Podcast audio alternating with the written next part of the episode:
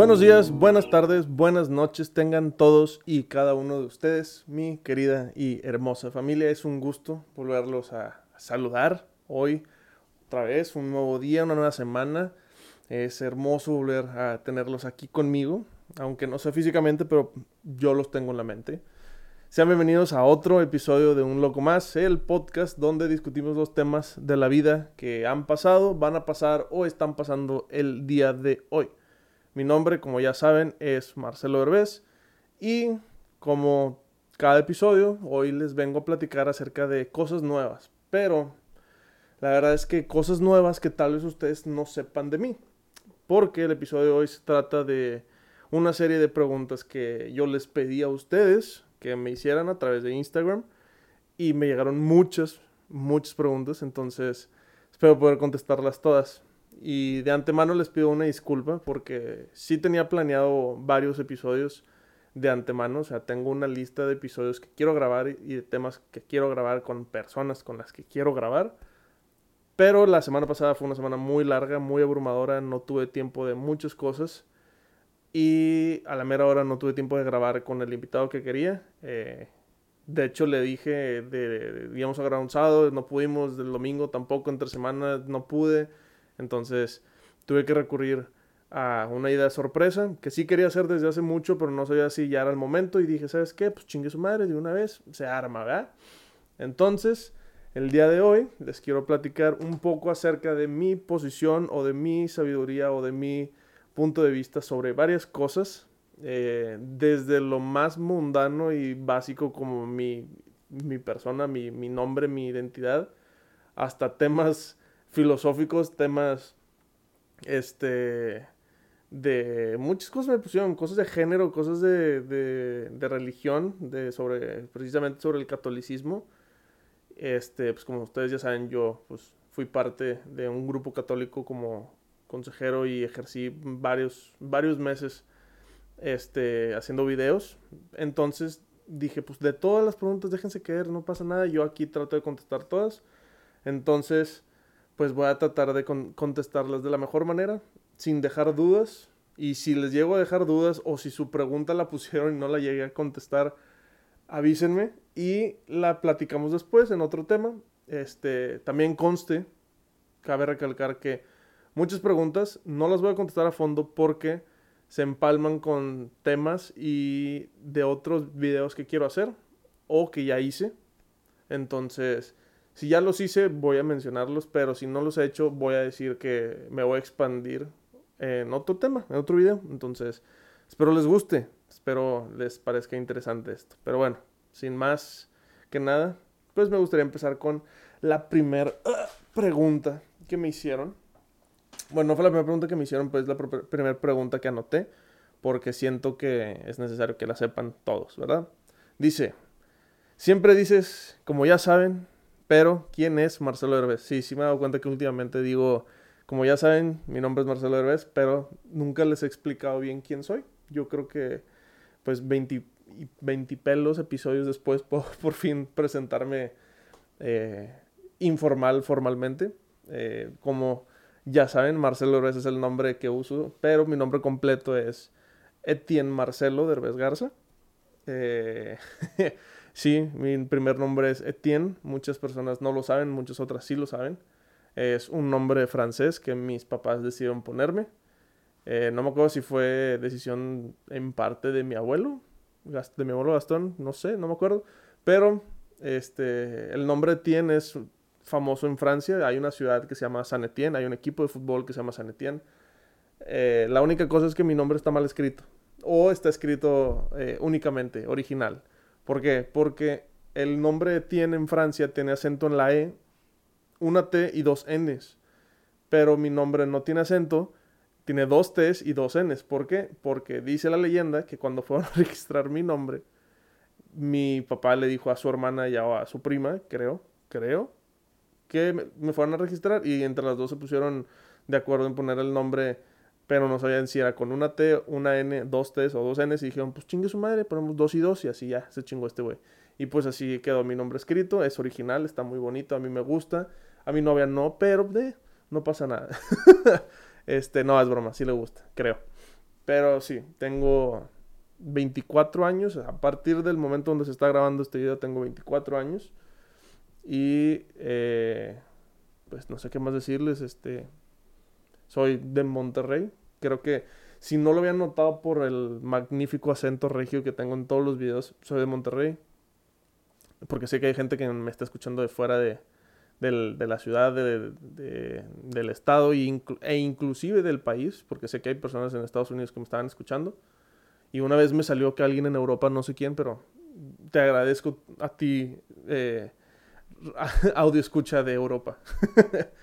este, ¿qué estudio y por qué? Bueno, esto está bien chistoso. Eh, el qué estudio, estudio la carrera de creación e innovación de empresas en la Universidad de Monterrey. Tengo la grandiosa bendición y oportunidad de poder estudiar ahí, gracias a mis papás. Y ¿Por qué? El por qué está bien chistoso. Yo antes estudiaba otra carrera y me terminé cambiando a esta porque en la otra carrera me veía muy como cerrado a las cosas que podría hacer ya como profesional o como profesionista, porque decía, si me graduó de esto, solamente voy a poder ejercer de esto, o sea, yo quería hacer más cosas. Y dije, es que pues no es lo mío. Entonces traté de buscar alguna otra, otra carrera, otra licenciatura y encontré esta y dije, oye, pues en esta literalmente se trata de crear e innovar cosas. Y a mí me encanta todo ese tipo de, rollos y de trips y, demás. Y dije, pues va, se me hace que, que lo hago de una vez. Y la verdad es que pues me tardé. Sí me, me atrasé un poco en mi carrera. Este, pero por fin estoy haciendo y estoy estudiando algo que me gusta. Y estoy logrando hacer algo que también me gusta. Y este, más al rato voy a contestar una pregunta que menciona algo que estoy haciendo dentro de la carrera entonces, aguarden, aguarden un, momento y ahorita les contesto esto. La siguiente pregunta dice, ¿en dónde te ves en 10 años? Ok, yo no soy de pensar tan a futuro por el simple hecho de que normalmente cuando piensas tan a futuro las cosas van a cambiar de alguna manera u otra. Hace 5 años yo no me imaginaba cómo iba a ser mi vida ahorita en 5 años, ¿verdad? Hace 3 años yo no me imaginaba que hubiéramos estado viviendo lo que estamos viviendo ahorita. Entonces, si alguien me pregunta, ¿cómo te ves en 10 años? Te puedo decir lo más básico que es trabajando, espero, casado y con salud. Fuera de eso, no quiero decir especificaciones porque siento que no, siento que no se cumplen. Siento que entre más largo tengas el plazo de tiempo, menos certera es como tu posición en la vida. Entonces, ¿cómo me ven en 10 años? No tengo la menor idea, más que como les dije, espero que casado, con salud y trabajando. Espero. porque neta, si no, no podría seguir este, viviendo. Porque sin dinero no puedo hacer absolutamente nada, ¿verdad? Este. Y como les dije, vienen preguntas un poco existenciales. Y una persona, un amigo mío me preguntó, ¿existe Dios? Y la respuesta más sencilla para eso es, depende. Depende de tu religión, depende de tu fe, depende de tu creencia. Yo, Marcelo Herbés, este, opino personalmente por como eh, mi religión, mi, mi, forma de pensar, mi manera en la que crecí, en el lugar donde crecí, yo creo que sí, sí existe Dios. Pero no porque yo lo diga significa que, que sea verdad. Cada quien tiene su creen sus creencias, su manera de ver la vida, su manera de pensar la vida. Así como hay personas que no creen en Dios, para ellos no existe un Dios y es sumamente y totalmente aceptado y válido, así como cuando yo digo que existe un Dios, pues debería de ser como algo normal para mí poder decirlo, así como ellos pueden decir no existe Dios, tenemos que normalizar que la gente tiene sus creencias y que son diferentes a la de todo mundo y que no se debería de, no se debería de, de ¿cómo es la palabra? Como no se debería forzar a alguien tener un estilo de pensamiento porque no existe un estilo de pensamiento, una forma de creencia. Existen miles, y pues no somos los únicos que tienen un Dios, entonces puede que mi Dios no sea el mismo que el tuyo, y puede que tú no creas en un Dios y está súper bien y está súper válido. Entonces, la pregunta era muy ambigua porque yo te voy a decir que sí, pero otra persona te puede decir que no, y otra persona te puede decir que no es un Dios, sino son varios dioses. Entonces, pues sí, es una pregunta muy, muy abierta, muy filosófica y muy eh, este, existencial, por así decirlo este, me preguntaron, ¿tienes diferentes planes para el podcast? La verdad es que sí.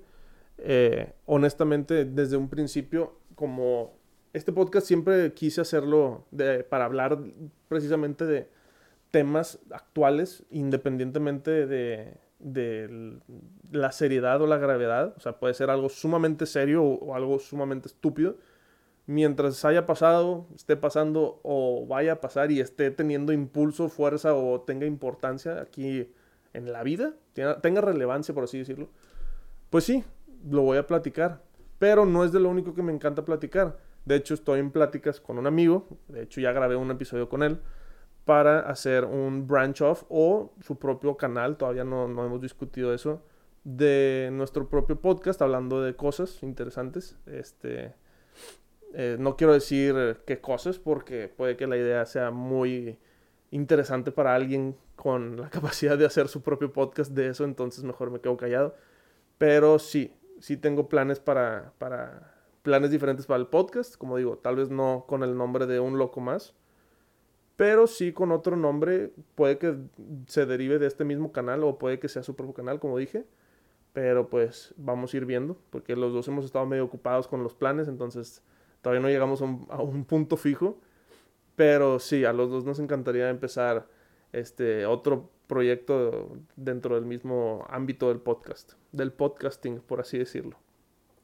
Este eh, dice, ¿cuál ha sido tu episodio favorito de grabar? Ay, güey, ok. Todos los episodios para mí me encantan grabar. pero sé que esa no es la respuesta que están esperando.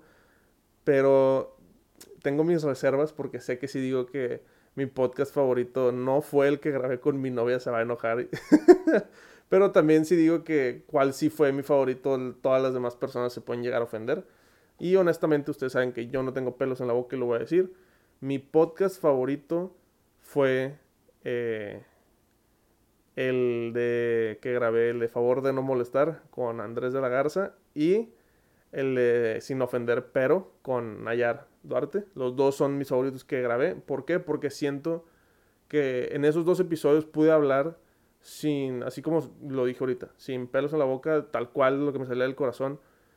Y pues básicamente siento que entre más yo puedo llegar a ser dentro de lo que quiero hablar, más padre sale el episodio, ¿no? Entonces más, más bonito, más, más le puedo llegar a las personas.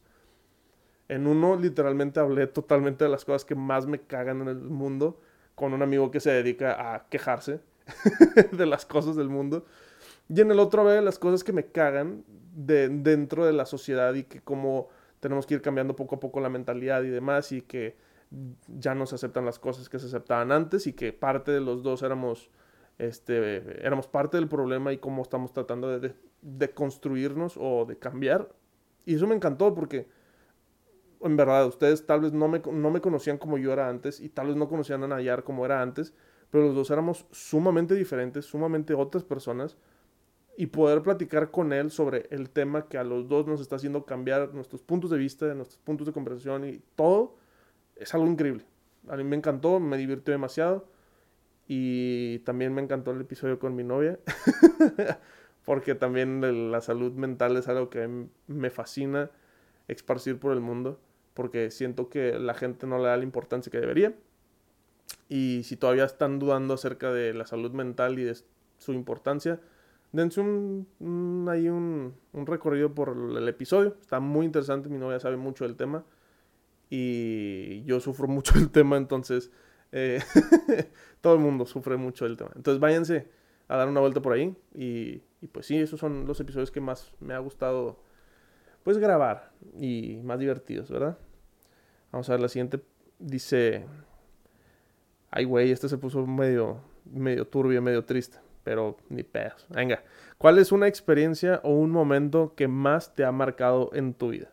Ok, este, esto sí es un poco más personal pero no lo oculto. Y me encanta platicar de ello. Y de hecho, un día quiero eh, platicarlo en un podcast, si se me da la oportunidad, más a detalle. Pero eh, un momento que marcó mi vida para siempre, que de hecho fue el momento donde cambió mi vida totalmente, fue donde pude abrir los ojos después de que uno de mis mejores amigos falleciera. Su nombre era David. Su nombre es David, es un el ángel que me cuida todos los días. Este, tengo tatuados sus iniciales en el brazo, en el idioma de un juego que nos gustaba jugar los dos.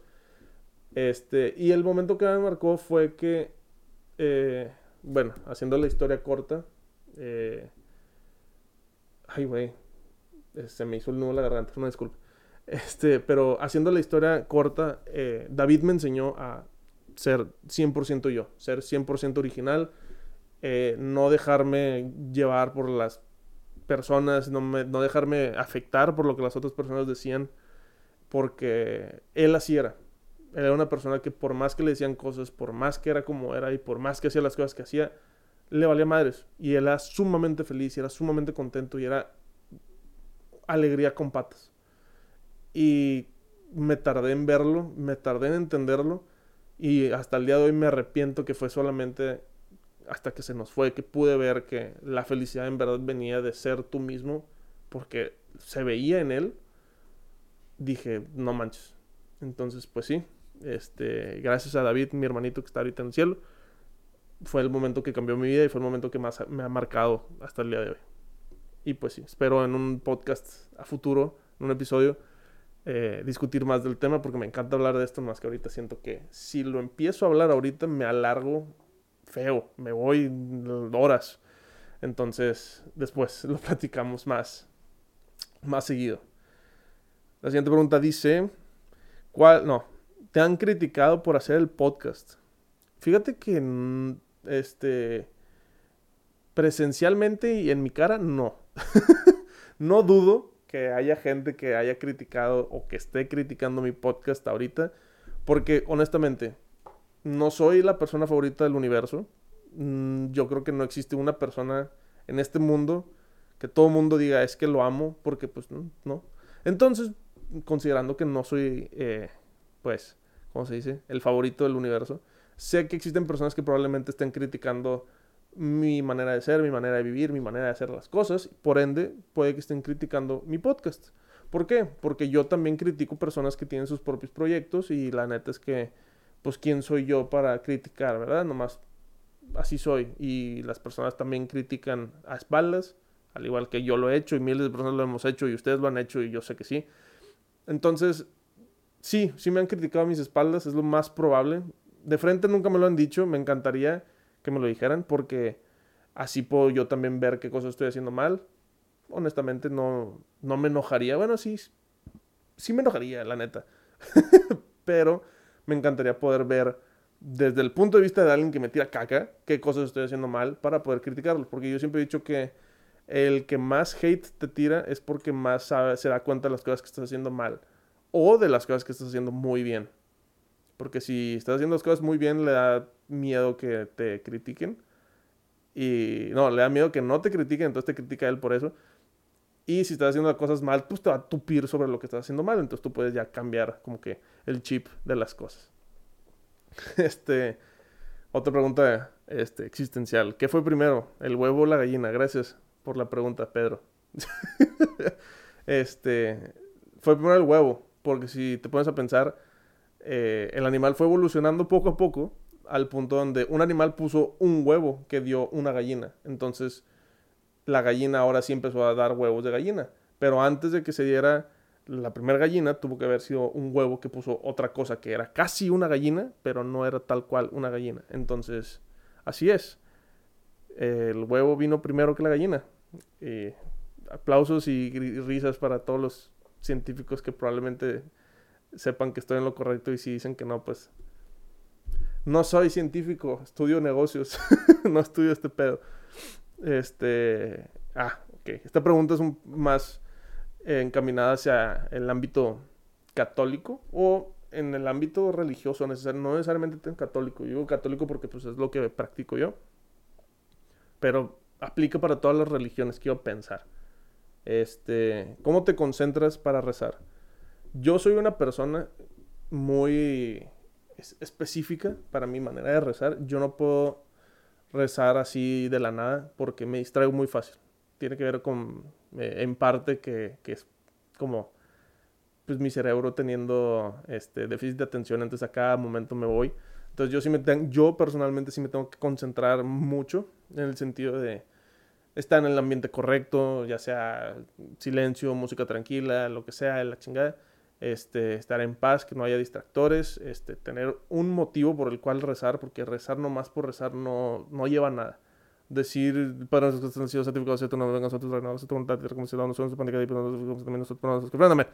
no sirve nada si lo estás diciendo al aire, nomás estás diciendo palabras. Entonces, si te vas a concentrar para rezar, procura que sea con un motivo, no nomás por cumplir o por palomear. En ese caso, mejor no lo hagas. ¿Sabes? Ahorrate ese tiempo que estás haciendo porque no vale la pena lo que estás este, tratando de, ¿cómo se dice? Pues de alcanzar rezando, por así decirlo. Mejor trata de rezar de manera correcta, en el momento correcto, cuando lo sientas en verdad de que, que voy a hacerlo, porque en este momento puedo hacerlo y sé que no me voy a distraer como les digo, hacerlo así de volada y rápido y corriendo no sirve de nada. Entonces, eh, eh, bueno, es lo que opino yo, ¿verdad? Este, cada quien tiene su manera de rezar y ya cada quien me va a decir cosas. Este, a ver, ¿qué dice la siguiente pregunta? Eh, ¿Cuál es la cosa más sencilla que te hace feliz? ¿Qué cosa más sencilla que me hace feliz? Honestamente, ver animalitos. ver perritos, ver gatitos, ver patos, ver cualquier animalito bonito, este, me saca una sonrisa. De hecho, yo tenía, cuando empecé a, cuando empecé a salir con, con mi novia, yo tenía la maña de mandarle fotos de perritos para que se contentara o para mejorarle el día. Y yo sé que a veces no le funcionaba a ella, pero a mí sí. Entonces yo sonreía mientras mandaba las fotos de los perritos. Y también, pues, mis amigos eh, saben que cambié varias cosas en el grupo. En vez de mandar fotos de algo, yo mandaba fotos de perritos porque me encantan los animales. Entonces, pues sí, eh, ver animalitos me hace, me hace feliz. la siguiente pregunta dice, ¿hay alguna preparación antes de que empieces a grabar el podcast? Sí, generalmente sí, generalmente siempre, la neta. dependiendo de, o sea, la cosa varía, lo que hago varía dependiendo de, de que si tengo algún invitado o no porque si tengo algún invitado, generalmente antes, días antes, le estoy diciendo, oye, vamos a hablar de este tema, eh, para que no vengas en blanco y no sea sorpresa, para que sepas más o menos qué decir. Si tienes algunos puntos sobre el tema que quieras decir, me los puedes decir. Si no, si nomás quieres de que discutir de los temas, se vale, se va, lo cotorreamos, y, ya, y una vez que llega aquí, le leo su introducción, le digo, ¿te parece? ¿No te parece? Va, hacemos soundcheck, a ver cómo suena el micrófono, porque a veces suena medio mal, dependiendo. Una vez grabé todo pésimo, este, y se escuchaba un ruido ahí, me lo tuvo que decir uno de mis Patreons, eh, el dengue, un abrazo y un beso.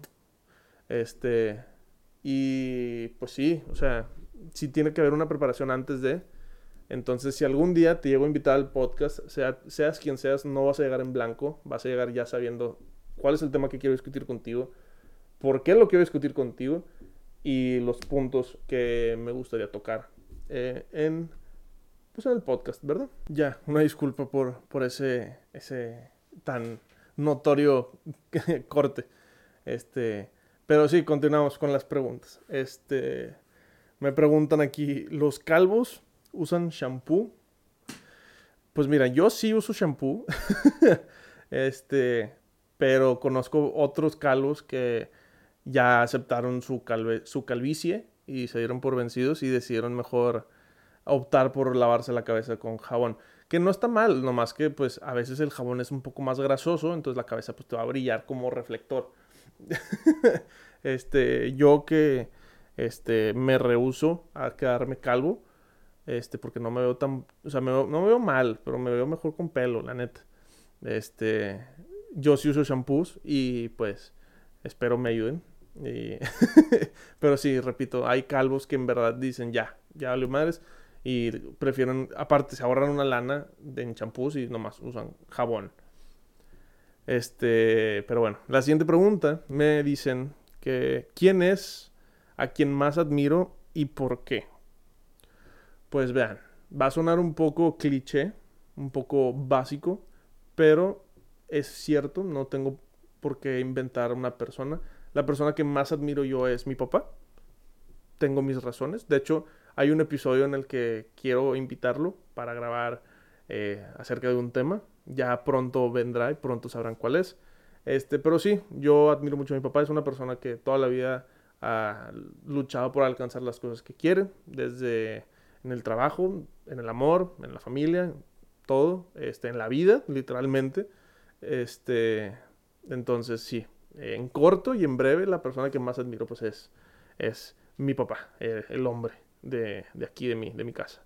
Eh, este, dice, ¿cuál fue la idea o decisión de empezar el podcast? Ok, esta pregunta me la hicieron como seis veces y tiene sentido porque capaz y de un día para otro saqué el podcast y nomás dije de qué se va a tratar, pero no dije por qué lo quería hacer, ¿verdad? Entonces, pues de una vez, aprovechando las preguntas y que me lo preguntaron un chingo de veces, este, la razón por la que empecé o tuve la idea de hacer el podcast fue por dos razones. Una, a mí me encanta hablar. Por si no, no se han dado cuenta, yo muy pocas veces me callo la boca. Este, siempre tengo algo que decir malamente, a veces no es lo mejor, a veces digo las cosas sin pensar, eh, es algo con lo que he batallado toda mi vida, a veces digo cosas sin pensar y termino insultando gente o diciendo cosas que no debía haber dicho en el momento. Entonces, este, siempre dije, quiero, siempre tuve la idea de hacer un podcast. Y independientemente del tema, de lo que fuera, siempre dije, quiero hacer un podcast pues porque no me callo la boca y sería un episodio, sería grabar episodios hablando y hablando y hablando. Y pues, M aquí, ¿verdad? Y pues de hecho tengo la idea de hacer un episodio de que le quiero poner divagando, que literalmente voy a hacer yo hablando de cosas sin un tema específico y a ver hasta dónde llego, decir, de irme de tema en tema en tema y pico acá y a la vez pasada y no sé qué y a ver a dónde chingados llego. Que, que ese fue mi primer pensamiento al querer hacer, o sea, cuando dije quiero hacer un podcast para poder hablar sin tener una excusa o sea, literalmente hablar así. Y pues sí, esa fue una. Y la otra fue en parte de el pequeño proyecto que tuve de empezó como videos en Instagram porque como ustedes pues ya lo mencioné, yo soy católico y mi forma de pensar como católico es un poco diferente a las de los demás. Hay personas en este mundo, hay católicos en este mundo que nos van a decir a mí y a otros miles de personas, millones de personas que creen en lo mismo que ellos creen, que no somos católicos porque no compartimos su forma de pensar. Déjame decirles que es mentira. Aquí llamarte un católico no es un premio, tampoco es un tampoco es un castigo. Entonces, cualquier persona que te diga, "No, es que tú no eres católico", güey, tú no puedes decirle, o sea, no puedes decir eso cuando a mí me dijeron esto, y yo sí me emperré de manera, dije, güey, no me puedes venir a decir que yo no soy católico simplemente porque no soy tú. Dije, ¿sabes qué? Voy a hacer la diferencia. Quiero hacer la diferencia. Entonces empecé una serie de videos que me duró poco. Eh, creo que fueron solamente como seis episodios que se llamaba Loco por Cristo. Y ahí siguen en mi Instagram si los quieren checar. Son temas que de los que me encanta hablar. Y son temas a los que investigué demasiado. Me investigué, me puse a investigar mucho. Este, obviamente no tengo un título en teología, entonces no, no les puedo decir que soy experto. Pero las cosas que busqué y encontré, muchas veces es lo que causa que las personas tengan miedo dentro de la misma religión. Porque dicen, es que si investigo y me meto a buscar y a buscar y a buscar, tengo miedo de que me voy a dar cuenta que la religión es inventada. Pues mira, carnal, todo en este mundo es, inventado.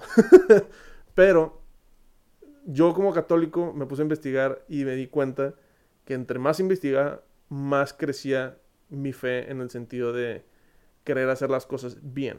Bien como católico, no guiándome en lo que los demás católicos, por así decirlo, me están tratando de decir qué hacer, porque es que por dónde empezar hay mil millones de cosas mal dentro de la organización, dentro de las personas, los sacerdotes, los católicos, los creyentes, practicantes, todas las personas, incluyéndome, tenemos cosas mal. Pero seguimos siendo eso, seguimos siendo una bola de católicos. Entonces, como dije, mi misión era, es todavía, eh, corregir las cosas que están mal dentro de la iglesia y de la religión sin dejar de ser católico. Porque como digo, hay muchas cosas mal, hay muchas cosas que se deben de corregir y es mi misión personal tratar de cambiarlos. Entonces me puse a investigar acerca de las traducciones que están mal en la Biblia, porque, pues en paréntesis, nomás así por decirles así rapidín, este, la Biblia estaba escrita en cuatro idiomas diferentes y luego le hablaron a San Jerónimo para que eh, todas las convirtiera a un solo idioma, que fue el latín, y luego del latín todo se tradujo a los idiomas que conocemos ahorita. Entonces la Biblia ha sido traducida unas cuatro veces mínimo para llegar a donde está ahorita. Entonces hay cosas que no tienen sentido y no tienen el contexto original porque no están traducidas bien. Eh, San Jerónimo empezó este, a aprender dos de los idiomas de los cuales estaban escritas la Biblia originalmente porque no sabía. Este, porque un papa le dijo, quiero que tú las, las traduzcas. Y dijo, yo no sé estos dos idiomas. Y dijo, ah, pues te los aprendes. Y entonces los tuvo que aprender para poder traducir, para poder que la vuelvan a traducir a nuestro idioma. Entonces es un desastre, es un desmadre. Y hay cosas que no tienen sentido, y hay cosas que no tienen coherencia, y hay cosas que nomás no. Por eso hay tantas versiones de la Biblia, tantas versiones diferentes. Entonces, mucha gente se guía por las cosas que dice en la Biblia y demás. Y yo decía, es que no, güey, o sea, no puedes guiarte nomás por porque la Biblia dice de esta manera, sino 60 millones de cosas que dicen en la Biblia, tú no las estás haciendo, entonces tú también estás mal, entonces no me puedes decir a mí que yo estoy mal y la chingada y demás y demás. Entonces empecé a sacar video y saqué otro video y saqué otro video y ahí dije, ¿sabes qué?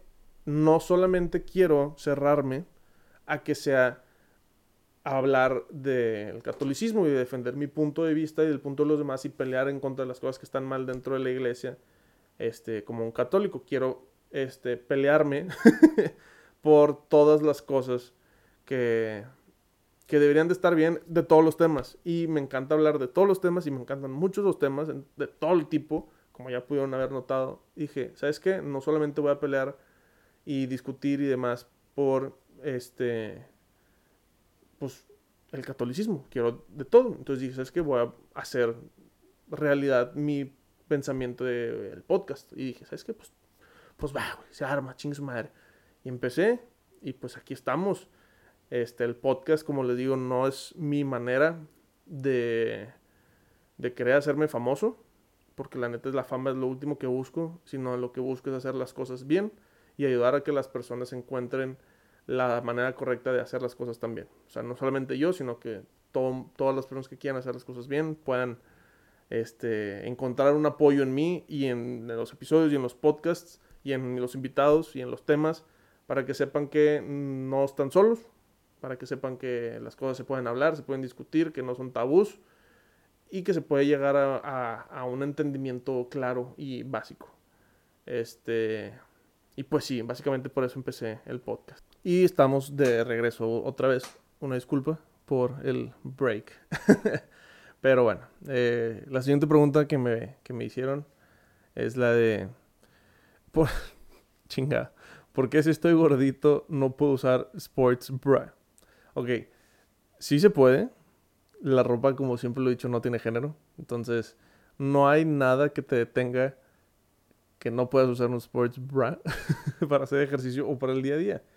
O sea, sé que originalmente está creado para eh, la moda femenina, pero es irrelevante. Aquí tú dices, quieres usar uno porque sientes que te podrías sentir más cómodo, adelante, úsalo. No, no hay, no hay un, un que te detenga, honestamente, más que las normas sociales predeterminadas y prepuestas hacia nosotros. Pero, eh, pues, fuera de eso no, no le veo un porqué. O sea, yo la neta nunca he usado uno, pero hasta eso siento que, que me ayudaría mi postura, ¿no? Como que me haría la espalda más así hacia atrás. pero bueno. Este, sí se puede, carnal. Este, lo único que te tiene eres tú mismo. Tú puedes. Ándale, yo confío en ti. Nomás checa que sea de tu talla y que te quede. Chinga. Este, me preguntan también, ¿qué opinas de legalizar las drogas? Yo, lo personal, sí creo que las drogas se deberían de, legalizar. No por el hecho de que me encante drogarme, porque honestamente, pues no, pues no me drogo. Eh, o sea, sí me drogo con las medicinas que debo de tomarme si no me muero, pero con las ilegales, por así decirlo. ¿Por qué pienso que sí se deberían de legalizar? Porque el crimen organizado generalmente maneja de negocio personal el, traslado y movimientos de, drogas, ¿verdad? Ilegales. En el momento donde les quites ese negocio, pues no van a tener como pues, con qué manejarse, ¿no? De dónde sacar lana y demás. Entonces, pues no, se, el crimen organizado se va a ir para abajo, este, la inseguridad se va a ir para abajo, eh, la cantidad de personas que consiguen las drogas van a tener que conseguir estas drogas de manera legal por medios de recetas o demás. Y pues la cosa va a empezar a mejorar. Y si no me creen, hay un podcast de parte del grupo de Sonoro acerca de esto. Y de hecho, el, el que lo está ahorita narrando cuenta la historia de que se logró aquí en México por unos meses y luego se volvió a, prohibir. Eh, el que lo narra es Gerardo Méndez, se es el, el actor principal de, de, Club de Cuervos y de, Nosotros los Nobles, de, es Chava Iglesias y Javi Noble, ahí para que los chequen, es ese güey, tiene este podcast muy interesante acerca de la historia de lo que pasó y si lo escuchan, dicen, no manches, güey. O sea, este pedo resolvió toda la violencia que había en México. Pero pues volvimos a caer a las mismas pendejadas y volvimos a poner todo de manera ilegal. Entonces, pues sí, yo opino que las drogas sí se deberían de legalizar, pero bajo el régimen de recetas médicas y uso recreativo, nomás así, ¿verdad? Eh, esta pregunta también es un poco existencial. Me preguntan si, si creo que vivamos en una simulación. Yo en lo personal pienso que no, pero nunca sabes. Podría ser que sí. O sea, ¿quién dice que nuestra vida, nuestro planeta no es una simulación creada por una inteligencia sumamente inteligente que creó un sistema computacional con personitas de inteligencia artificial que poco a poco van creando vida eh, como seres independientes, sin la necesidad de, un, de, un, tercero, por así decirlo, un tercero superior, así como lo vimos en la película de Matrix, este, y así como lo hacemos nosotros con los juegos de Sims, nomás que somos unos Sims súper avanzados, ¿verdad? Que ya no necesitamos de, del, del moderador, del click, del güey diciéndonos qué hacer, sino que ya solo lo hacemos, ¿verdad? Entonces, pues yo digo, honestamente yo digo que no, pero no rechazo la idea de estar en una simulación. Entonces, pues sí, ¿verdad? Este, otra pregunta, moralmente me preguntan, este, que qué opino de la eutanasia. Ay, güey, pues bien, yo no creo que la eutanasia debería ser un delito. Honestamente no sé si es un delito, no, no he discutido el tema. Pero pues para los que no sepan, la eutanasia pues es la decisión médica de quitar la vida a un paciente, ya sea porque el caso, el paciente se ve perdido totalmente, que no hay manera de recuperar, de sanar y demás, y se toma la decisión de, pues como dicen, de desconectar al paciente. Yo aquí sí estoy en una zona gris por el simple hecho de que no soy un profesional médico, entonces no sé, no me sé los porcentajes de vida de la persona que tenga para vivir, para no vivir, este, si, si lo siguen manteniendo, tanto tiempo va a durar así, si la verdad es que tiene algún porcentaje de vida, pero también como ser humano, este, que no tiene voluntad sobre este, la vida del enfermo que está ahí acostado en la cama, este, pues yo preferiría dejarle en las manos al médico, ¿verdad? Que él decida, porque él es el que sabe. O sea, yo si no, si no sé nada, no quiero decir, oye, ¿sabes qué? Pues sí, ve que desconéctalo. No, claro que no.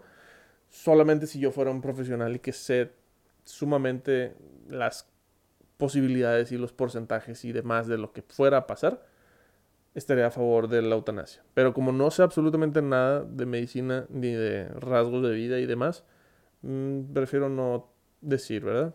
Porque honestamente yo sí me pondría del lado del doctor, porque él es el que sabe. Por más que yo tenga el voto y la decisión sobre la persona, ya sea si un familiar o lo que sea, mi respuesta es yo no sé. Tú eres el doctor, tú sabes tú, qué pedo, yo confío en ti. Entonces, pues sí, ese es mi punto sobre la eutanasia. La neta es que no me habían preguntado acerca de la eutanasia desde el secundaria, yo creo. O sea, si fue hace un chingo el primer, la primera vez que supe de la eutanasia así, que se haya abierto el tema, desde secundaria, yo creo. Esta película. Ok, para esto tengo que dar backstory, ok. Esta pregunta me dice, bueno, no es una pregunta, bien me lo pusieron así, tal cual. Donnie Darko es una buena película.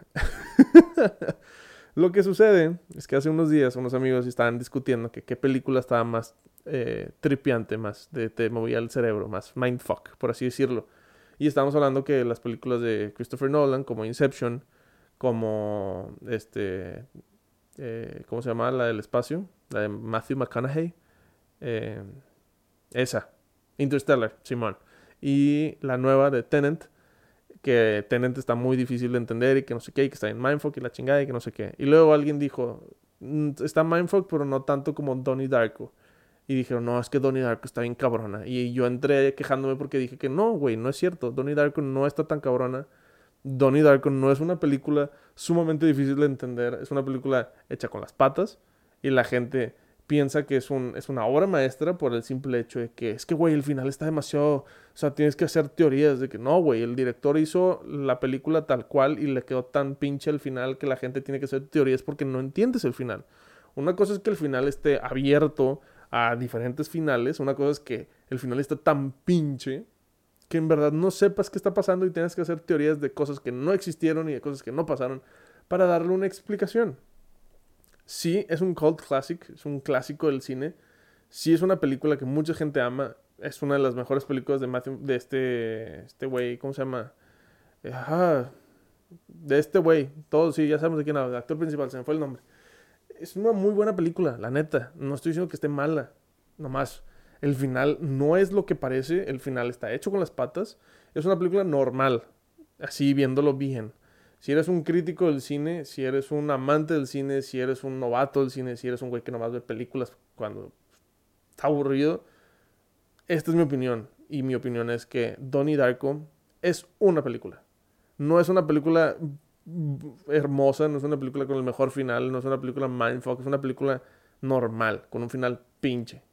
Dejen de decir que está cabrona la película, porque no está cabrona la película. Pero bueno, Ah, me preguntan, ¿romperías la ley para salvar a alguien que quieres? Honestamente, sí, sí salvaría. Sí, por salvar a alguien que inclusive no quiero, rompería la ley, honestamente.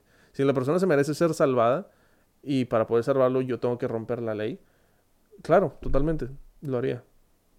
Parte de mi sueño frustrado es ser un vigilante tipo Batman, porque un tipo un superhéroe no, porque no tengo superpoderes, pero un vigilante que hace cosas y lucha contra el crimen. Pero vivimos en un país eh, donde el miedo gana sobre la voluntad de las personas. Entonces, por eso no lo hago. Por eso no, no estoy en la calle peleándome con, vagabundos. no, no estoy en la calle peleándome con este, gente que hace mal, cosas malas, porque me gana el miedo que el país me, me ha puesto encima, ¿verdad? Pero sí, sí rompería la ley para salvar a algún ser querido o a alguna persona que en verdad eh, lo necesite, o sea, necesite ser salvada en ese momento. Eh, Dice la siguiente pregunta. Ah, esta es buena. ¿Existe el demasiado pronto o el too soon para empezar una nueva relación después de cortar? Ok. Yo una vez escuché que el tiempo de espera después de cortar en la relación que estabas para volver a empezar a andar es la mitad del tiempo que estuviste en la relación. O sea, si estuviste un año, te esperas seis meses para volver a empezar. Si estuviste seis meses, te esperas tres, así, tal cual. O sea, medio, la mitad del tiempo. O sea, el tiempo que estuviste dividido entre dos. Pero también a veces, pues no es cierto, ¿verdad? Hay gente que no lo hace de esta manera. O sea, tú pudiste haber estado en una relación seis años, conociste a alguna persona que te llamó la atención y a los tres meses empezaste a salir con ella. Honestamente, esto es una cuestión de, de dos cosas. Una, de saber si tú estás listo, que eso solamente lo vas a saber tú y lo vas a poder identificar tú, que literalmente tiene que ver con el habré olvidado a la persona o habré superado a la persona como para poder andar en una relación. Y la segunda es qué tanto se debe respetar la relación que tuviste. O sea, si los dos quedaron en, no sé, dijiste tú, es que quiero darme un tiempo para mí mismo, date el tiempo. O sea, créetela, cumple con eso. O sea, no, no estés dando una excusa de, es que, este, no sé, extraño estar soltero, extraño estar soltera, extraño ese, el, el andar ligando, el andar conociendo gente nueva y a la semana estés de novios con alguien más, porque pues ahí no estás dando respetar la relación. Entonces, pues ahí sí dices tú, eh, güey, ¿qué pasó? Pero como quiera, es decisión de cada quien. O sea, si tú lo hiciste así, te valió madres, vale madres, pues te sentiste listo, chingue madre, adelante, tú date. La mayoría de los casos es personal. No deberías de estarte fijando en la persona con la que estuviste en la relación pasada para poder tú empezar una nueva relación. Por el simple hecho de que es tu forma de ser, tu forma de pensar. Si tú te sientes listo para empezar una nueva relación es porque ya olvidaste o ya superaste el hecho de que estabas en una relación diferente, que no era para ti, por algo terminaste, por algo cortaste, entonces yo creo que es súper relativo el tiempo de cortar a empezar a andar con una nueva persona. Eh, como digo, alguien dijo que eran la mitad del tiempo. Honestamente, yo digo que es cuando tú te sientes listo. No hay un tiempo, no debería de haber un tiempo predeterminado. Es cada persona es diferente, cada persona lo hace tal cual como, como se sienta listo.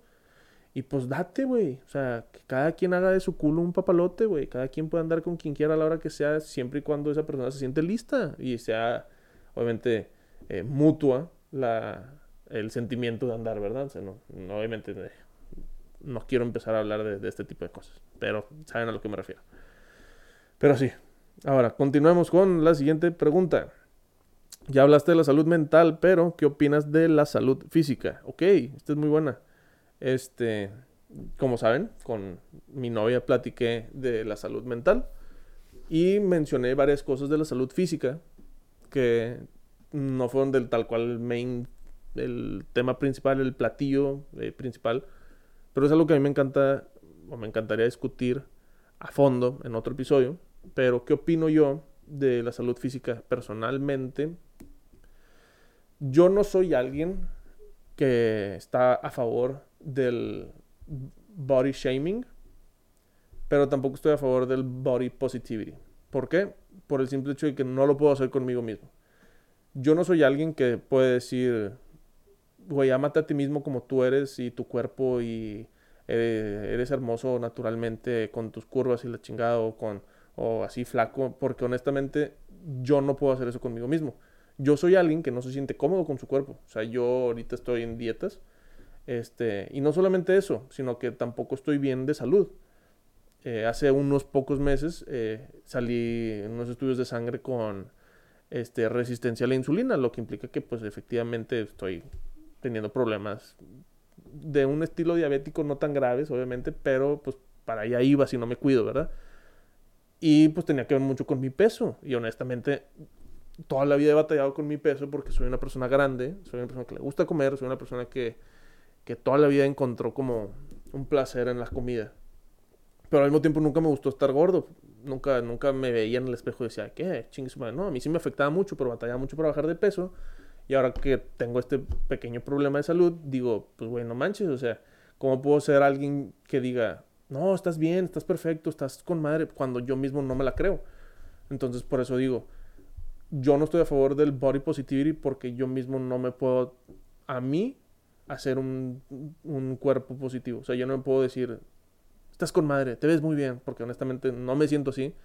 Y honestamente, no, no, de salud no estoy bien. Entonces tampoco quiero, quiero decir mentiras.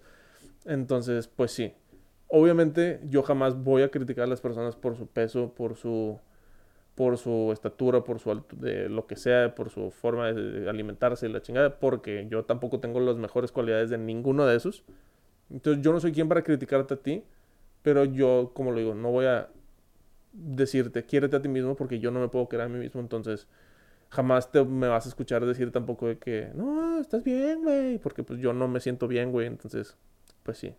Si estás en la misma posición que yo, te recomiendo ver a un doctor y te juro que sirve, ayuda, entonces podemos salir de esta juntos, ya sea si quieres enflacar, si quieres engardar, lo que necesites, todo tiene solución, gracias a Dios. La medicina moderna hoy en día es increíble, entonces, si se puede, amigos, venga. Uh, entonces esa es mi opinión corta sobre la salud física. y pues sí. Un amigo me preguntó, otra pendeja, que si creo en los extraterrestres. también es un tema que quiero tocar en otro episodio, pero yo sí creo en la vida en otros planetas. No sé si sean tan inteligentes como nosotros o más inteligentes que nosotros. ¿A qué voy con esto? Si fueran más inteligentes que nosotros, tendríamos ya contacto con ellos público. Si el gobierno lo quiere mantener en secreto, pues ya es pedo de ellos. Entonces, si sí hay y lo tienen mantener en secreto porque no estamos vistos, pues está bien, güey, no hay pedo. Si hay vida en otros planetas y no los hemos descubierto es porque o no son tan inteligentes como nosotros o no han desarrollado un estilo de vida como el nuestro o simplemente son vidas microbióticas o vidas no inteligentes. Entonces, sí, yo sí creo en los extraterrestres. No me quiero cerrar a un tipo de extraterrestres, pero sí, ¿por qué no? Digamos que sí, chingue su madre. Hay alienígenas en la vida. Me encantaría ver uno. Me quedaría traumado probablemente toda la vida, pero sí, sí existen. Yo digo que sí existen. Este. Me preguntan, ¿cuál es tu hobby favorito? Mira, hobbies tengo muchos, honestamente. Tengo demasiados. Desde hacer deporte, hacer ejercicio, escuchar música. Antes yo era DJ, pero eso empezó como hobby y pues yo digo que se volvió eh, profesionalismo. Cuando te empiezan a pagar por hacer algo es porque eres profesional, ¿no? Entonces, pues a mí me pagaban por ser DJ en fiestas y eventos y demás. Entonces, pues sí, un hobby se terminó siendo este... Eh, pues trabajo. Igual que el podcast, este, el podcast es un hobby, me pagan mis, mis queridos patrons por esto, pero, pero sí es un hobby hacer el podcast, este, cocinar me encanta, pero jugar PlayStation, pero ahorita yo creo que algo que traigo muy de hobby, muy mañoso, es que me encanta restaurar cosas, arreglar cosas. Este, mis amigos y mi familia saben porque pues mi abuelita me, pues me regaló, me heredó, por así decirlo, este, un mueble que tenía un tocadiscos incluido, con su bocina y demás. Entonces, pero ya no funcionaba, nada. O sea, ni la bocina, ni el tocadiscos, ni, ni el, mueble estaba también medio jodidón. Este, de hecho es este, pero ustedes no lo pueden ver tanto en la foto, pero es este.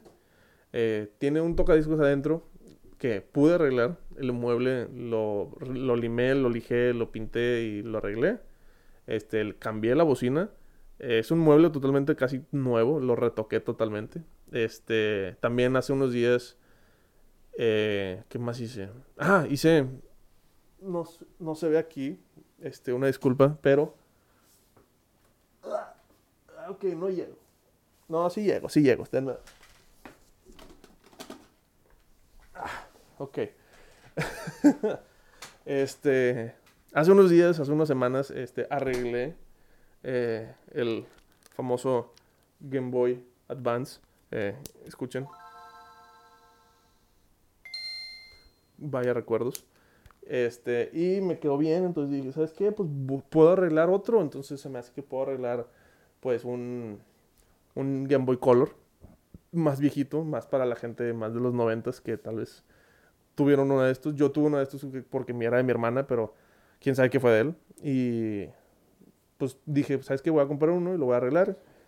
Y así fue. Entonces arreglé uno, que aquí está.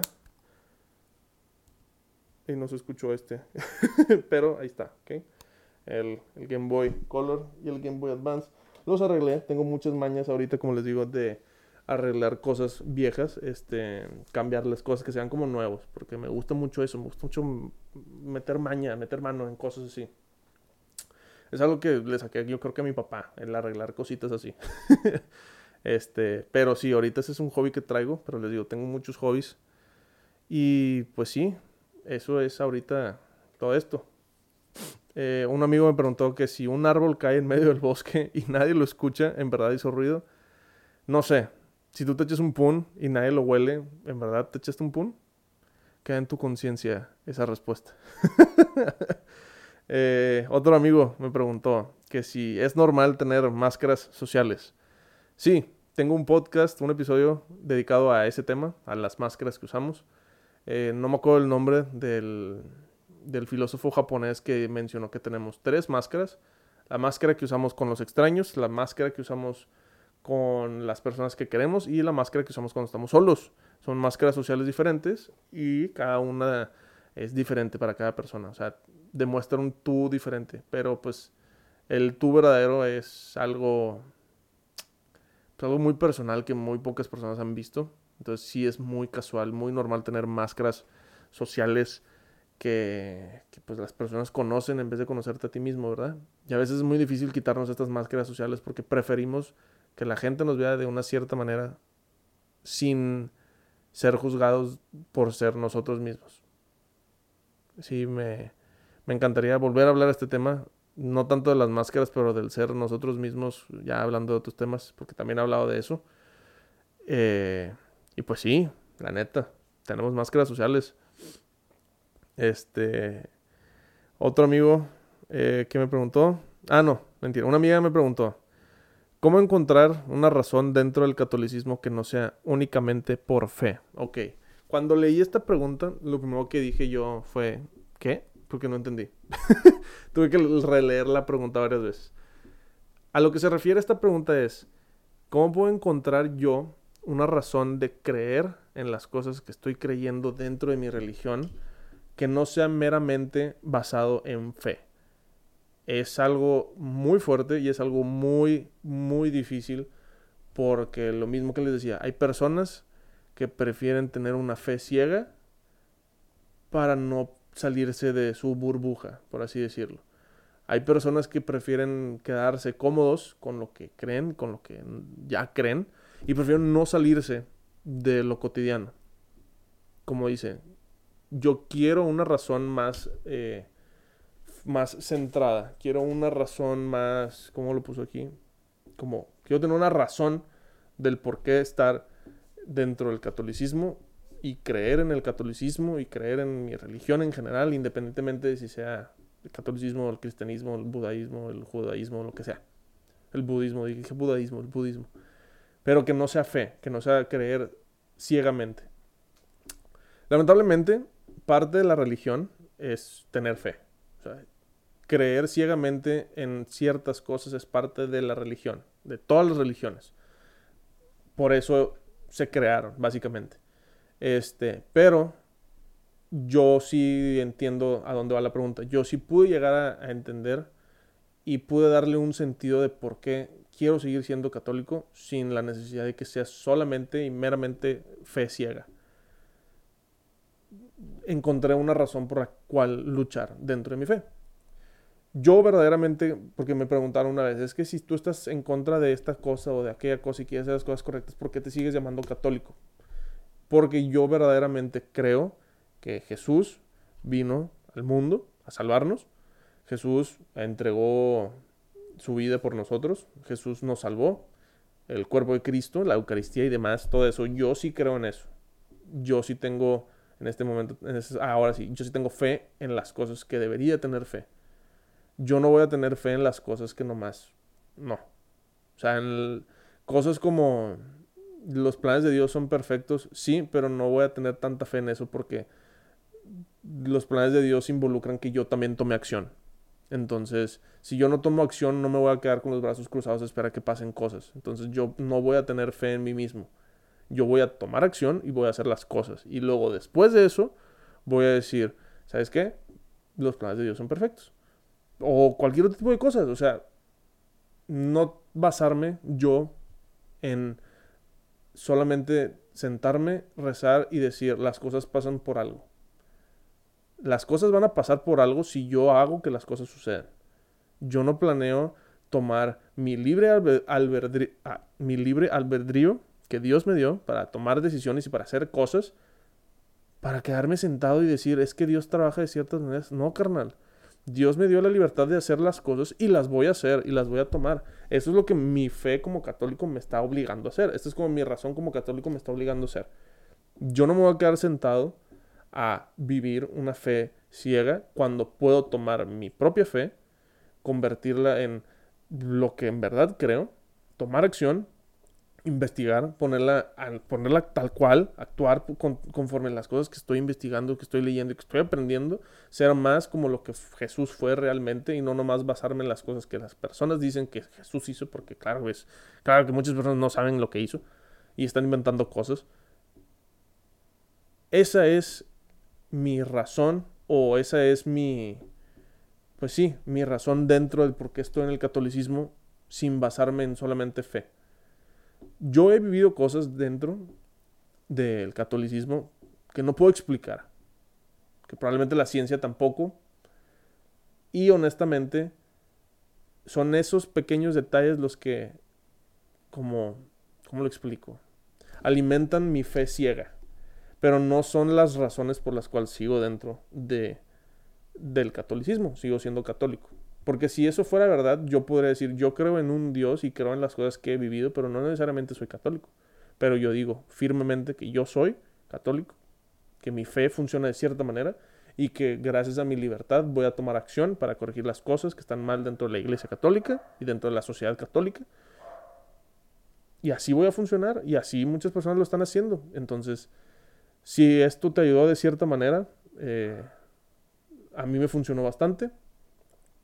Que nos quitemos la idea de la fe ciega y tomemos una fe activa, una fe en acción.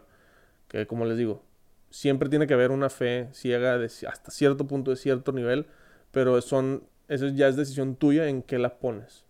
No es, no es una decisión que alguien más tiene que tomar por ti o que te tenga que decir, nomás cree porque tienes que creer. Entonces, pues sí, esa es mi, mi respuesta a esta pregunta. Es personal, recuerden, este, no todo lo que digo es cierto, pero tampoco todo lo que digo es mentira. este, pero sí, ¿Qué más me preguntan? Me preguntan una estupidez. ¿Por qué lavamos las toallas si solo usamos cuando, si solo las usamos cuando estamos limpios? Pues miren, no sé ustedes, pero ninguna persona está limpio al 100%. Siempre hay personas que no se lavan alguna parte del cuerpo y terminan la toalla cochina. Y si por alguna razón sí te lavaste todo el cuerpo y nomás te sacaste el agua, el agua se humedece y termina dando un olor muy este, eh, fétido, cochino, feo, huele feo. Y sí, el agua humedece las cosas, no sé si sabían eso. Entonces, sí, por eso se lavan las toallas, para que no se, se humedezcan las cosas y huelan feo y se ensucien y salgan hongos y demás, o sarro. Entonces, sí, también, bañense bien, no sean cochinos. Y laven sus toallas, no sean cochinos. Me preguntan que si invertiría yo en los NFTs, en los NFTs. Eh, miren, no sé precisamente al 100% que eso sea un, NFT, creo que tiene que ver con que es algo único de manera digital por lo cual estás pagando cierta cantidad de dinero. Como los bitcoins, creo que son NFTs, como ciertas piezas de arte digitales están siendo vendidas como NFTs, que significa yo te paso el archivo de la imagen, solamente tú la tienes, entonces tu archivo, entonces vale muchísimo más dinero. Este, un saludo al perro de mi hermana que está ladrando. Pero yo en lo personal no invertiría en un NFT porque yo podría darle screenshot a algo y ahora ya puedo partirlo por todo el mundo, entonces pierde el valor. Si no, la neta es que no le entiendo muy bien a los NFTs, pero honestamente, si aunque lo entendiera, no, no invertiría en eso, honestamente. Este, me preguntan que si pudiera ser un objeto, ¿qué objeto sería? Y me dio el ejemplo mi amiga, como le preguntó a una amiga, que ella sería un audífono porque le encantaría escuchar música todo el tiempo. En ese caso, yo sería pues el internet, ¿no? Estoy en todos lados, entonces estaría con madre poder tener todo a la disposición de un instante y poder saber todo y tener todo y saber increíble todo. Pues sí, yo sería el internet. Estaría cabrón. ¿Qué opinas? Me preguntó un amigo. ¿Qué opinas de los sueños de la vida? se pueden alcanzar? Yo digo que sí y que no. ¿Por qué sí y por qué no? ¿Por qué sí? Porque el que quiere puede, es la típica de siempre. Pero el que no es porque lamentablemente vivimos en una sociedad, en un mundo donde la disposición que tienes no es la misma si tienes un si vives en una ¿cómo se dice? en un nivel socioeconómico diferente es mucho más fácil alcanzar tus sueños si tienes eh, el, financiamiento posible para hacerlo. Como, no sé, un güey dijo, quiero ser astronauta y pagó todo para ser astronauta, pero una persona tal vez no tuvo los recursos necesarios para estudiar, para alcanzar este, sus metas de acuerdo, porque tal vez no tenía la oportunidad de ir a una escuela o para comer todos los días, o para hacer ejercicio todos los días, o para entrenar, para hacer un astronauta y pues nunca pudo ser un astronauta. ¿Por qué? Porque lamentablemente nació en un, lugar diferente, eh, con oportunidades diferentes. Entonces su sueño, lamentablemente, por más que lo quisiera lograr, fue muy difícil. Y está muy, muy, muy triste eso. Pero así es la vida. Entonces, ¿los sueños se pueden lograr? Sí. ¿Lo pueden lograr todo el mundo? Lamentablemente y tristemente, no. Por ejemplo, yo, yo quería ser un doctor pero me marea ver cuando abren a la gente y salen los intestinos y me da demasiado problema. Entonces dije, ¿sabes qué? No, eso no es lo mío. Y pues, mírenme ahora, hago podcasts. pero sí, este... Ok, esto me lo preguntó un amigo y me da mucha risa porque tengo varios este, puntos de vista. me pregunta, oye, ¿el tamaño importa? Y te voy a ser 100% honesto, amigo. El tamaño sí importa pero no de la manera en la que tú piensas. Sí importa porque todas las personas, todos los hombres, todas las personas que tienen un miembro reproductor masculino, este, siempre están diciendo, no, que el mío es más grande, no, que no sé qué, que no sé qué, cuántos centímetros y la chingada. Como que es un pensamiento muy primitivo calcular tu hombría por el tamaño. Entonces, es mucho más importante para la salud del machito saber si la tienes grande o no, que para lo que en verdad sirve. Porque las mujeres o las personas que tienen el órgano reproductor femenino, las que pueden dar a luz, este, a veces no tienen la capacidad para un pene de tamaño enorme. Eh, porque hay gente que dice que no, es que mide tanto. Sí, güey, pero eh, la vagina de la mujer no está hecha para una cosa tan grande. Entonces, no, carnal. El tamaño sí importa, no de la manera en la que tú crees, porque a veces puedes llegar a lastimar a las mujeres creyendo que estás cabrón. Porque no, la verdad es que no vale madre si lo tienes muy grande, güey, al chile. O sea, no, así no funcionan las cosas. Toda mujer o toda persona con, con un miembro reproductor femenino, con una vagina, te va a decir que el tamaño no importa pero los hombres te van a decir que sí importa, porque es más importante para los machitos decir, la tengo más grande que tú, que para una mujer decir, es que, güey, estaba con madre, está enorme. Ah, que no, güey, jamás van a decir eso porque es mentirotototota. Si una mujer te llega a decir que la tienes chiquita, es porque eres un pendejo y te lo está diciendo como insulto. no porque en verdad le importe a ella, es porque le duele más a ti saber eso o pensar que la sí la tienes chiquita, a que a ella le importe, güey. Te juro que les vale madres, a ella les importa si lo sabes usar o no. Fin de la discusión. Y pues sí, ese, ese es tal cual la opinión. Me preguntan, otra cuestión de la vida. Cuando te mueres y estás yendo hacia la luz, ¿es porque estás volviendo a nacer? Pues no sé, güey. No me he muerto. Tampoco. Entonces no sé. Tal vez algunas religiones sí piensan de esta manera. Pero yo digo que no. Yo digo que... Tal vez sí. No sé. El día que me muera, y nazca en otra persona, te aviso. Y si no nazco en otra persona, pues no te voy a poder avisar. Entonces, ahí está tu respuesta. Entonces, no. este, me pregunta eh, otra vez otro amigo. ¿Qué opinas del chapulineo? El andar con la o el ex de tu amigo o amiga. O amigue. Yo antes sí pensaba que era una pendejada andar con el ex o la ex de tu amiga o de tu amigo. Porque yo decía, no, güey, es que es tu compa, es tu amigo, o le, respetas la relación que tuvo. Pero honestamente, platicándolo con varias personas, entre ellos también lo platiqué con mi novia, con unos amigos y demás, llega a la conclusión de que si tu amigo o tu amiga ya está en una relación saludable, en la que le vale un cacahuate su ex, o literalmente, o sea, le importa un pepino si anda con quien ande, y una vez que tú le dices de que, oye, ¿te importaría si yo ando con esa persona? Te va a decir que no, güey. Porque esa persona ya lo olvidó, ya lo superó, está en una relación feliz con alguien más. Entonces, podrías andar con la ex o el ex de tu amigo o de tu amiga. Pero, si la persona no lo ha superado, significa que, pues no. O sea, no va a ser ni para ti bien, ni para él bien, ni para ella bien, ni para ella, ti bien.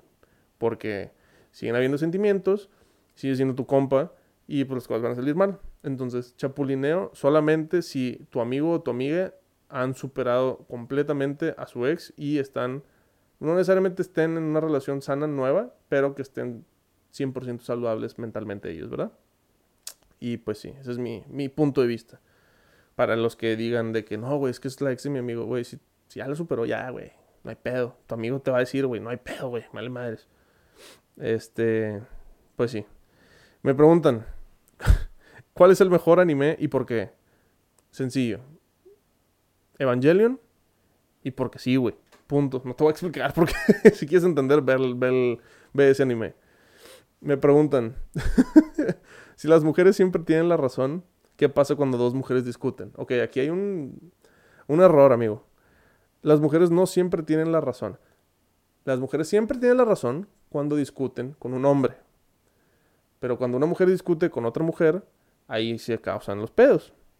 No me voy a meter a discusiones, pero las mujeres saben que tienen problemas con otras mujeres porque las dos piensan que están en lo correcto. Independientemente de quién sí tenga la razón, los pleitos entre mujeres duran más que los pleitos entre hombre y mujer porque sabemos que las mujeres siempre tienen la razón con los hombres. Y pues las mujeres peleando con mujeres pues dura más tiempo porque es un punto más largo, es una discusión más extensa. Pues sí, entonces eso es lo que sucede, amigo, eh, eh, con, este, con esa pregunta. También me preguntan, eh, ¿alitas de pollo o muslitos? Alitas de pollo. No, muslitos, la neta. Le sacas más carne y las alitas están bien pinches. Pero si fuera yo a escoger, yo escogería una pechuga de pollo bien empanizada entre dos panes, una hamburguesa. Y esto viene la siguiente pregunta que me dice, ¿qué inspiró tu nueva idea de negocio? Para los que no sepan, yo empecé una nueva idea de negocio. Se llama The Chicken for Two, que es un, un proyecto que quiero sacar a la luz. Eh, bueno, ya lo saqué a la luz, pero quiero que empiece a crecer poco a poco porque tiene dos propósitos. Uno, que tú comas bien cabrón y bien sabroso una muy buena hamburguesa de pollo. Y dos, que una persona que no tenga que comer pueda comer algo. Que vivimos en un mundo, en un planeta y en un país ahorita, México. Los que no me están escuchando en México, yo vivo en un país donde la pobreza es la, la pues, ¿cómo se dice? Gente en problema... Ok, estoy diciendo la frase mal. La sociedad pobre en México es el mayor porcentaje en el país. Entonces, tú que estás con la que tienes la habilidad o la, la palabra, se me está fuendo, se me está yendo la palabra. Tú tienes el privilegio de poder comprar para ti una hamburguesa de pollo a cierto precio y te dicen, oye, ¿sabes qué? En compra de esta hamburguesa estás ayudando a una persona que no tiene que comer. ¿Por qué? Porque con el precio que compras la hamburguesa alcanza para hacer dos hamburguesas. Una te la doy a ti y la otra se la voy a dar a una persona que no tiene que comer. Ese es el plan que tengo con este negocio, asociarme con este, grupos, eh, centros de acopio, este, lugar, eh, ¿cómo se dice? Refugios para migrantes y demás, lugares donde las personas en verdad batallen con este tipo de cosas.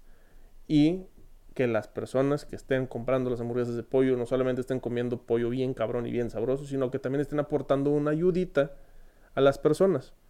¿Y por qué hago esto? Porque mi, mi problema siempre ha sido que la comida se desperdicia. Y de hecho esto es algo que yo comparto mucho con mi novia. Es un punto de vista que siempre nos ha molestado. Que muchos restaurantes cuando se acaba el día tienen que tirar toda la comida que no se vendió porque se echa a perder. Entonces, ¿qué es lo que yo quería hacer? Ese tipo de cosas, darles un propósito. Si los restaurantes hoy en día lo empiezan a hacer, estaría con madre. Sería un cambio increíble yo quiero empezar a hacer eso también. Entonces, por eso hice esta propuesta. Y pues sí. Dice, mm, ¿quién le puso el nombre a las cosas y por qué se llaman así? Hace rato dije que, este, pues todas las palabras son inventadas, todas las cosas son inventadas, entonces todas las palabras también. Pero pues la mayoría de las palabras que usamos ahorita tienen un origen del latín bueno, en español, en todos los en lenguaje, lenguajes romance, que es, creo que es portugués, español, francés y ya, creo. Italiano, sí. Este, todos tenemos una raíz latina del idioma latín. Entonces yo he hecho, échale la culpa a todos los, a todos los que inventaron el idioma latín. Esos güeyes son los que tienen la culpa de, de ponerle las, los nombres a las cosas. Otra, penúltima pregunta, porque ya se me está alargando esto, que es, eh, ¿por qué no me has invitado a tu podcast? Y aquí es a donde voy con una de las respuestas más grandes, porque me llegaron varias de, oye, invítame, oye, ¿cuándo me vas a invitar? De que, ¿por qué no me has invitado? Y les voy a ser 100% honesto. No es que no quiera invitarlos. A mí me encantaría poder invitar a todo el mundo al podcast. Pero hay un ligero problema. Yo no invito personas por invitar. Yo invito personas que sé que con el tema que quiero hablar se va a poner chido el cotorreo. Si tú quieres venir al podcast por alguna razón, estaría cabrón que me dieras un tema de qué quieres hablar y podamos hablar de eso, no nomás un invítame. Generalmente las personas que invito 100% de las personas que invito es porque hay un tema de por medio que yo sé que voy a cotorrear con esa persona y que se va a poner chido el cotorreo. Fin. No hago entrevistas. Esto no es para entrevistar a las personas. Estaría con madre tener mi propio podcast donde entrevisto a las personas, pero no soy Jordi Rosado. Yo no tengo esa fama, no tengo el contacto con las personas. Yo invito a las personas que sé que van a enriquecer el tema del que voy a hablar invite a mi novia porque sé que el tema de la salud mental es algo que a ella le encanta porque estudia psicología. Invite a Farías al tema de los misioneros porque sé que a los dos nos encanta y sé que va a ser un tema así. Invite a Esteban al tema de la moda porque el güey estudia modas y sabe mucho de fast fashion y demás. Invite a Román en temas de música porque es la persona más talentosa en el ámbito musical que sé que tiene ese tema. Invite a Vera a los temas de las teorías conspiratorias porque me he echado cotos con él súper interesantes y súper deeps de ese tipo de temas. Invité a mis hermanos en temas familiares, porque son mis hermanos y hemos tenido temas familiares. Invité a Christy a temas de relación, porque ella está en una relación y estuvo en una relación de larga distancia y yo quería tocar temas de ese tipo. ¿Me entienden? Son temas a los cuales invito personas a los que sé que el cotorreo va a estar bueno. Y repito, no hago entrevistas y repito, si quieres estar en el podcast, yo estaría encantado. Pero si nomás quieres estar por estar, mejor dame un tema. Y yo te digo si se arma o no se arma. Honestamente. O sea, no es por gacho nomás. Pues no tengo. No tengo que decir más que. Pues no. Nomás por decirme quiero ir, no, no va a pasar, amigos. Una disculpa. O sea, sé que les estoy rompiendo el corazón a todos, pero. pero pues así son las cosas, güey. Y ya. Por último, y para cerrar el tema. ¿Cuándo me preguntan, ¿cuándo grabarás la segunda parte de Favor de no molestar? Me encantaría volver a grabar con Andrés de la Garza, pero ese güey no me contesta, no me pelea y así, si yo soy malo contestando WhatsApp, ese güey es peor.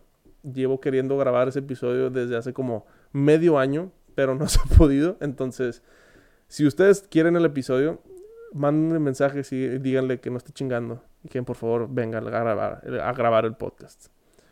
Y pues los quiero mucho. Este, espero les haya gustado este episodio un poco diferente, pero un poco más conocedores de mí. Si quieren un episodio donde conteste más preguntas, me pueden decir. Si les gustó, aquí estoy. Si no les gustó, también me pueden decir, oye, no me gustó tu, episodio de las preguntas, se vale. Pero espero les haya gustado, espero se hayan abierto un poco más a conocerme, a conocer mis puntos de vista, mis puntos personales. Recuerden que todas las respuestas son opiniones mías. Este, algunas más centradas que otras. Si tienen cosas que decir, yo los escucho totalmente. Estoy de brazos abiertos para recibir cualquier queja, comentario, eh, ¿cómo se dice? Este, crítica constructiva o destructiva. Ya depende de ustedes eso. Pero sí, este, eh, los quiero mucho. Les doy gracias a, a mis Patreons, a Bernardo, al tío Gaspacho, a mi hermana Karina, al Dengue eh, a Sergio, que también me está escuchando desde allá, a Tomate, a Román, a todos mis Patreons que me están escuchando, ya independientemente de si son nivel 1, 2 o 3, gracias.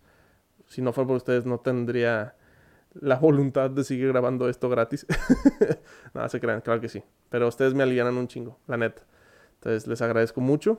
Les mando un abrazo a todos. Espero tengan una buena, bonita semana. Y los dejo diciéndoles que, pues, este fue un episodio de Un Loco Más.